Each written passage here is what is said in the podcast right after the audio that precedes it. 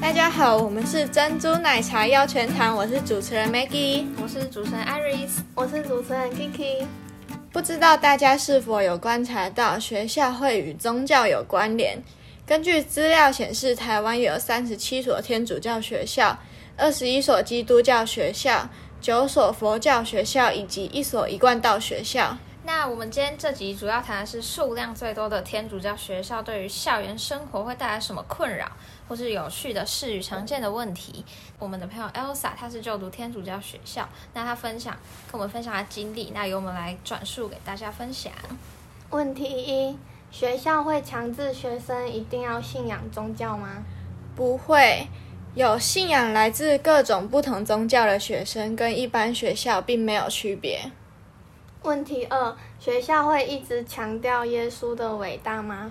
不会，但是大部分学生都会知道耶稣的故事，或者修女神父的事迹或工作内容，因为我们在集会的时候会播放一些关于基督教啊、天主教或耶稣他们起源之类的影片。问题三：对于天主教的学校来说，什么是重大场合？好，重大场合分别是校庆祈福礼，还有考前祈福礼。那校庆祈福礼和考前祈福礼分别是在做什么？校庆祈福礼的话，前半段是神父念祷词，那在停顿点的时候会说阿门。在神父开始洒圣水的时候呢，全场是非常欢乐的，因为被洒到就代表得到祝福。那被洒圣水之后，要立刻做出上下左右的手势，也就是在胸前画出十字架，表示自己有接收到。好，那考前祈福礼是在圣堂举行，圣堂是平常修女会去祷告的地方，在进行的过程中，会有神父替考生祈祷，并用双手放在考生头上。考生会在胸前画上十字架，代表收到来自天主的保佑。在学校里会遇到修女或神父吗？一般来说，遇到修女的几率会比遇到神父的几率还要高，因为神父通常是在有重大的活动或重大场合才会出现。修女、神父的地位会比校长高吗？校长会尊敬修女和神父，但是两者的地位无法比较。每天都需要祷告吗？不一定，有些学校是每天都要，那有一些学校是一个礼拜一次。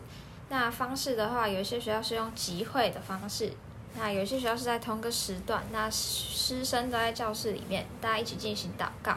那另外一个是在重大场合的时候呢，全校师生会一起祷告。会有什么禁忌吗？像是不可以随便碰修女、神父和教堂的东西，因为那些东西对天主教徒来说是重要的。教堂会比较特别吗？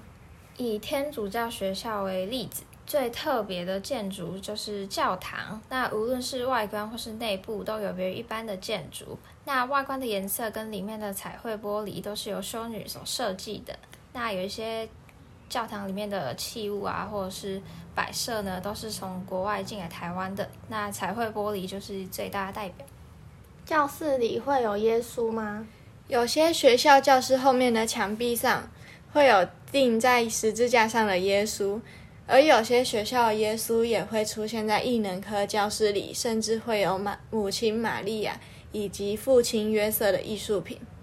天主教学校会有很多活动吗？最主要有两个活动，那第一个是复活节。复活节的意涵是在庆祝耶稣复活，而时间是定在春分月圆后的第一个礼拜天。那有些学校会在这一天举办寻诞活动，寻诞活动就是学校会在校园的各个角落，然后放置小纸条，那小纸条上面有题目，那你只要回答这个题目的问题之后，你就可以领到一颗彩绘的蛋，它是一颗水煮蛋，然后你可以吃。那第二个是圣诞节。在十二月二十五号这一天是耶稣的生日，那有些学校会在这一天放假，那有些学校会举行圣诞庆祝会的活动。天主教学校会有跟其他非宗教学校有不同的活动吗？这个主要分成三点，第一点是着主礼，着主礼为复活节前的星期四，所以每年的日子不一。会由校长亲自为学生洗脚，纪念耶稣的复活。第二点是最后的晚餐，最后的晚餐代表着耶稣非常具有包容力，吃到餐桌上有陷害他的门徒，却还一起吃了一顿晚餐。在最后的晚餐活动当天，学校会邀请修女、校长还有学生们共同吃一顿晚餐，以此纪念。